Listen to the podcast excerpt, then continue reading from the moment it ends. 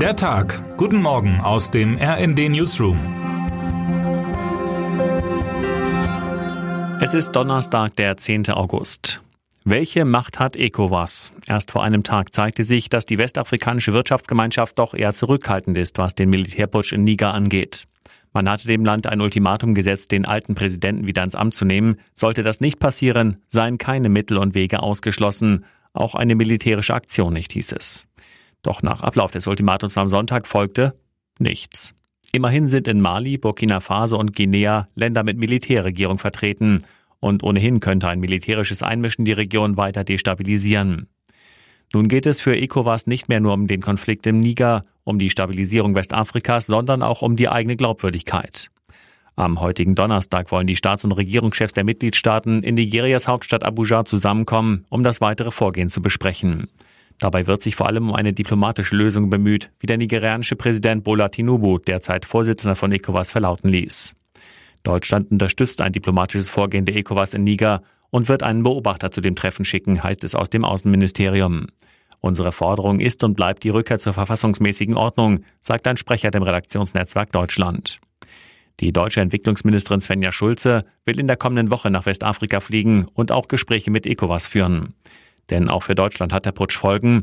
Eigentlich sollten die letzten in Mali stationierten Kräfte der Bundeswehr über die nigerische Hauptstadt Niamey ausgeflogen werden. Doch nun ist der Luftraum gesperrt. Die Rückkehr aus Mali verzögert sich. Viel stärker betroffen sind natürlich die Menschen in Niger selbst. Für die rund 25 Millionen Einwohnerinnen und Einwohner ist der Militärputsch auch zu einer Überlebensfrage geworden. Traditionell neigen sich im Juli und August die Erntevorräte dem Ende zu. Erst im September ist wieder Erntezeit. 20 Prozent seines Getreides importiert Niger. Doch ECOWAS hat als Reaktion auf den Konflikt Handels- und Finanzsanktionen erlassen. Viele Lebensmittel kommen nicht mehr ins Land. Das hat fatale Folgen für die Menschen. Immerhin leben ohnehin mehr als 50 Prozent unterhalb der Armutsgrenze. Die Lebensmittelpreise auf den lokalen Märkten steigen, sagt Welthungerhilfe-Programmleiter Jameson Gajirai dem RND. Die Preise für einen 50 Kilogramm Sack Reis, der üblicherweise aus Nigeria importiert wird, hätten sich um fast 50 Prozent erhöht der Preis für Öl um 20 Prozent. Wenn die Angehörigen plötzlich erkranken, stellt das Familien vor eine große Herausforderung. Pflegeheim, Pflegekraft, ambulante Hilfe oder doch persönliche Verantwortung? Nicht jeder und jeder kann und will sich externe Kräfte ins Haus holen, um den Liebsten oder die Liebste zu pflegen und möglicherweise auf den letzten Lebensweg zu begleiten.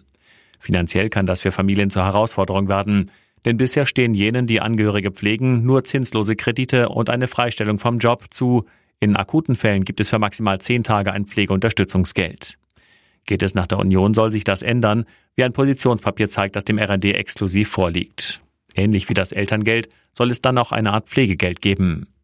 Tino Sorge, der gesundheitspolitische Sprecher der Unionsfraktion, sagte dem RND, das Elterngeld ist ein Erfolgsmodell.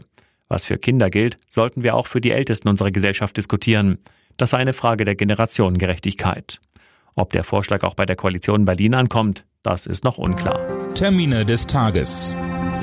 Mehr als 100 Segelschiffe treffen sich ab heute in Rostock, wo die Hanse Sail eröffnet wird. Für Besucherinnen und Besucher gibt es bis Sonntag unter anderem Erlebnisbereiche, Konzerte, Kinderprogramm, Ausstellungen und Open-Air-Kino.